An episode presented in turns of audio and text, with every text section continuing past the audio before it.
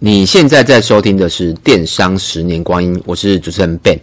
最近电商发生了一件大事，所以我紧急录了这一集，就是 Shopline 疑似中资，绿界停止合作。那 Shoply 会有下架的风险吗？如果你很关心这个议题，就可以稍微听一下，或者是你目前没有使用开店平台，你想要有官网的话，那要注意哪些事情？如果啦，我自己的官网是在 Shopline 的话，我现在会怎么做？有几个是我觉得可以先去做，那不一定要转换平台。那第一个就是我会去询问各大的平台，比如说九亿啊、Shopify 啊，或是其他的平台，会去询问一下，然后做一个表，然后每一个把它平台都填上去，大概是这样子。那大家知道淘宝嘛？因为淘宝啊，最后其实也是因为中资的问题退出台湾，大概前一两年。那大家会常说，哎，虾皮怎么没事？其实虾皮不是没事，是一开始其实也是疑似中中资嘛，然后快要被下架。后来他有去把他的股权淡化，就是你去看他现在股权，腾讯的股权的占比就变低了。所以可能就符合台湾的宗旨，就是什么两岸什么法什么条例，我忘记。所以目前没事。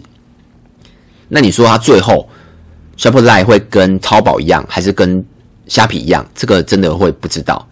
因为如果有一天他们必须要在台湾结束营业的时候，有可能是一两个月，或是甚至几个礼拜的事。那再来就是要导出所有的订单。看你的订单可以导多久？我们自己的官网最少一年是没问题的。那我自己有看过两三年的资料，因为没事不会去看订单资料嘛，旧旧订单呢、所以你要先把订单资料都捞出来。那第二个是客户资料，客户资资料啊非常的重要，因为客户资料里面有什么？有姓名、电话、生日、email、加入会员的时间，或者是你是 VIP 之类的。这些啊，其实都可以做二次跟三次的行销。不管你之后有没有官网，或者是你是用 ERP，都可以汇入或导入这样子。以后一定可以作用啊，备而不用这样。那第三个就是，如果你有克制，目前呢还没付费的克制功能在 Shopline 的话，建议先观望的一季或是半年。为什么？因为如果他们最后被撤资了，这样你的钱就打水漂了。像我们自己的官网。我们做了很多的克制，但如果最后他也不可能退你费啦，因为你付费了嘛，他们都要撤资了，怎么可能退费？所以以上这三个事情呢、啊，是我如果我现在就是叫 Shopline 的，我会这么做，因为你去问他们啊，如果你现在去问业务，业务一定跟你说没事，但最后有事，这个也不是他能决定的。但如果你想知道有哪些平台的话，我大概这边有稍微做一下小小的研究了。第一个市占率最高的就是 Shopline，那第二个是九亿。以我目前看到的官网啦，每次点进去看其他的电商嘛，你按右键就会跑出城市码，那城市码你就可以知道说，诶，它是用 Shopline 还是九亿还是其他的。这两个加加起来，我觉得应该有七到八成都是这两家，所以这两家的市占率。一二是没问题的，我个人这样看的。那其他的比较小家的，像 Cyberbiz 嘛，QDM、WACA、Elistore 这几家是比较小家的，大概偶尔可能二三十家才会看到一家是使用这些平台，但好不好用，真的不知道，因为每一家平台的东西都不一样。那我这边可以比较针对性的讲，比如说九亿。那九亿大家的评论就是第一个一个字贵，是价格贵哦，不不管是它的平台费跟收，它还要收交易费，所以大家的结论就是贵。但贵也有好处啊，就是它的功能比较齐全。如果你要串接什么或要多什么东西，或是行销功能，它都是比较齐全的。这个就会变成，如果你的营业额不够大，就不太建议使用。如果你营业额只有几十万，用下来我觉得可能不太划算了。这是广告，打扰你六十秒的时间。你有在戴耳环吗？针对打耳洞的朋友，我们主打各种风格，有男生或是素面的耳环，有最基本的水钻款，各种素面或是很多尺寸的圆圈。如果戴腻了，可以挑战一下韩国明星都会戴的垂吊式耳环，或是特色一点的羽毛造型，或是十字架造型。那没有耳洞的人怎么办？也可以使用夹的方式哦。目前有分夹式跟磁铁款式，都是针对无法打耳洞的人设计。针对材质部分呢，大部分的材质都是采用白钢材质，非常适合怕麻烦的人，因为不怕水，也不太需要保养。目前我们的款式夹式跟耳针超过两百款可以选择，应该是网络上款式最齐全的店家。可以到描述栏有网址可以点击，或是搜索七彩棉袋。但我有时候会去，有时候会去赶版面。有时候你有用九亿的时候，你去看一下它的呃那个电商的前台跟金流，其实都大同小异。所以我觉得它这部分可能不能克制，所以有时候你可能要想要克制的话，也要去看一下。那第二个是 Shopify，那 Shopify 大家的评论都是台湾不是很建议。原因是它都是英文客服。如果你想要克制一些东西的时候，因为克制基本上就是一个很难的事情嘛，你要用非你的母语，然后跟对方讲到他听得懂，我觉得有难度。那第二个是，你偶尔会跟电商平台会沟通一些事情嘛，比如说可能呃呃网站挂掉啊，或是金流物流出了什么问题啊，或是商品页面出了什么问题。如果都是英文的，我个人觉得真的对我来讲有困难了。那再来是它的各种的串接，比如 GA 啊、FB 啊，好像都必须要自己有一些小小的了解能力，不像我们现在就是把 FB 或是 Google 要串接的程式码直接丢给我们的官网业者，他们就自己去帮我们串。那有没有成功，他们也也会跟我们讲。所以你不只要懂程式码，也要懂语法。语法就是网站上的编辑啊。但它有个优点，就是可以克制的权限比较大。这个是就是我刚才讲的嘛，因为它的权限比较大，所以你必须要有相对的懂的人来做会比较好。像我们这种比较初阶，就是只懂一点点程式嘛，然后也只懂一点点的语法，用 Shopify。会很吃亏。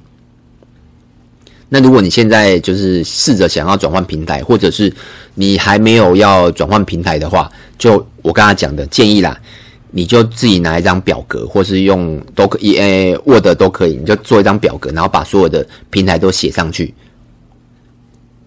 那第一个就是可能举例就写，哎，比如说交易费，那交易费九九亿就有嘛，那就把九亿打勾。那第二个是平台费。每年每年的平台费是多少？通常都是以年计算的，那就把每一个年的平台费写上去。那再来是物流的话，像我们物流，他们会主动帮我们串 seven，就是对物流的话，seven 嘛，然后全家，我们家目前官网是这样，seven 跟全家，莱尔富跟 OK 没有。那再来是宅配。那宅配看你要选择新竹还是黑猫跟宅配通之类的，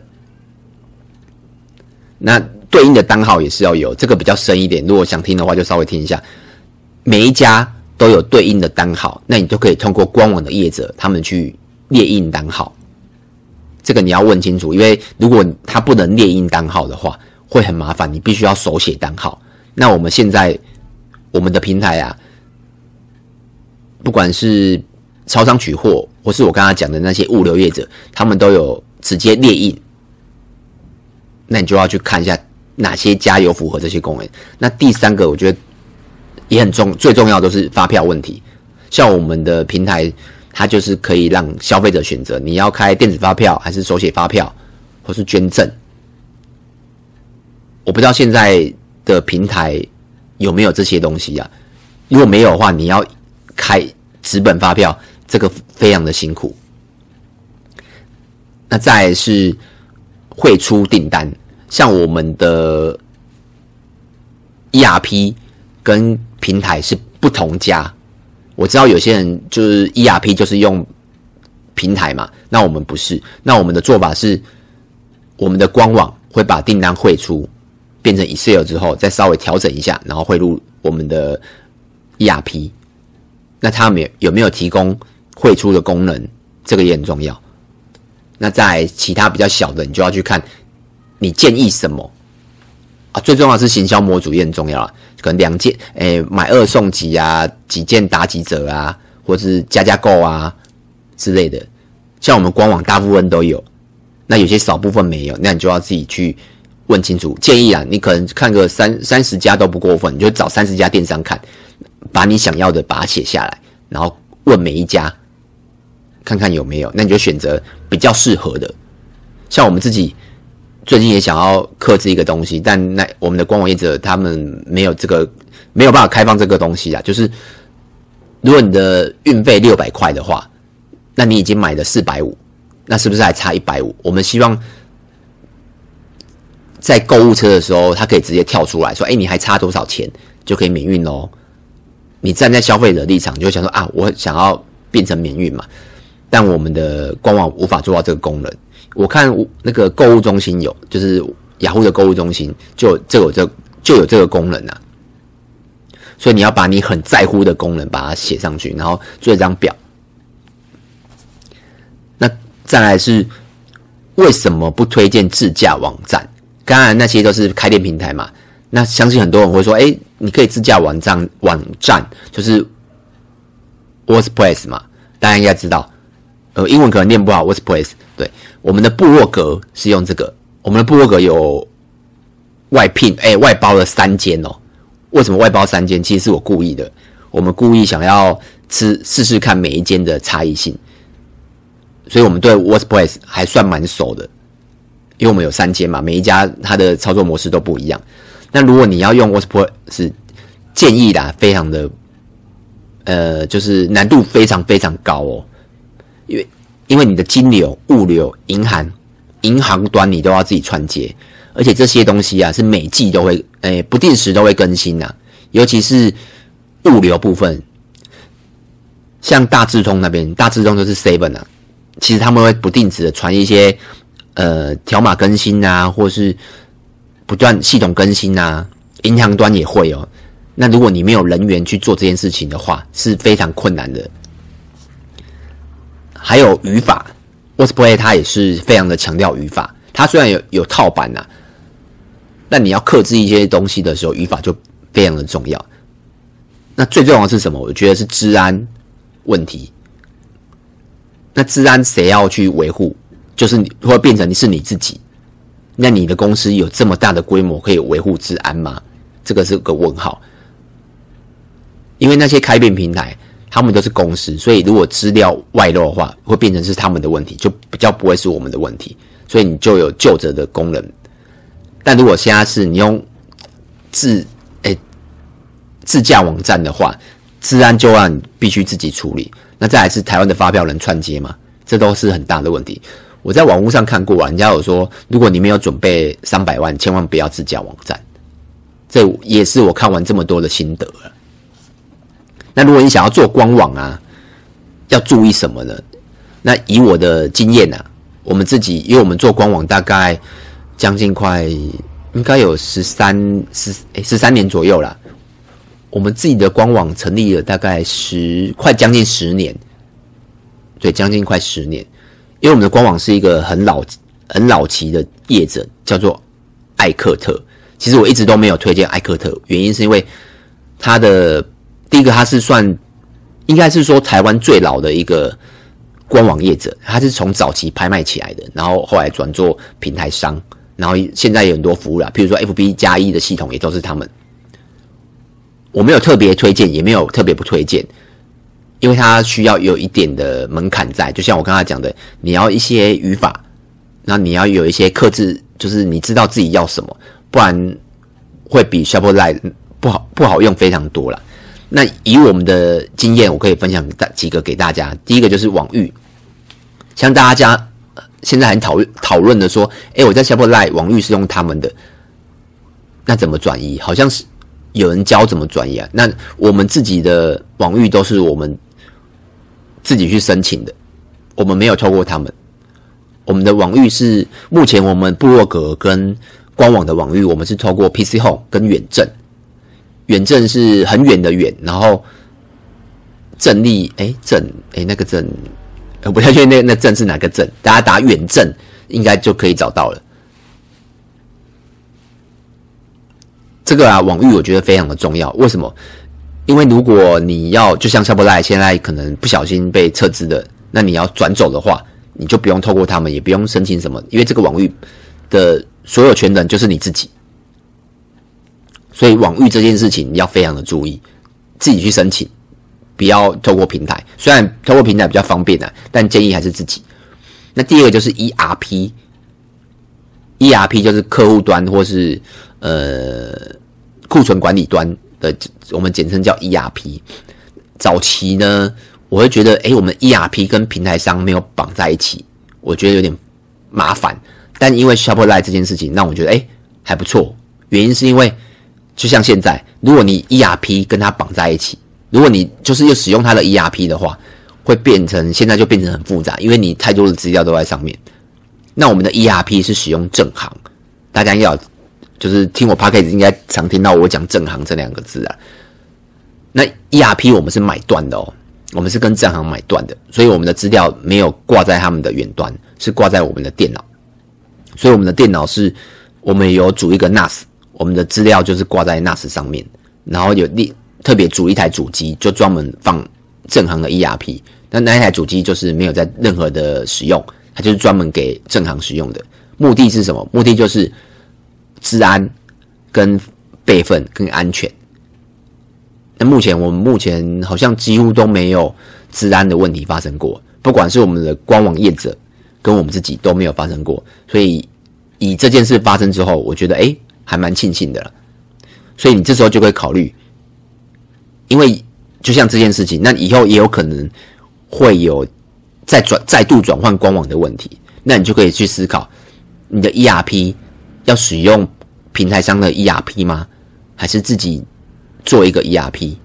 就是不是啊？就是自己再找一个 ERP 系统，因为到时候你官网系统如果转换的话，但你的 ERP 系统不用转换，这样会省事非常多。因为 ERP 系统上面有什么？有我这十诶、欸，应该是这十三年来全部的客户资料。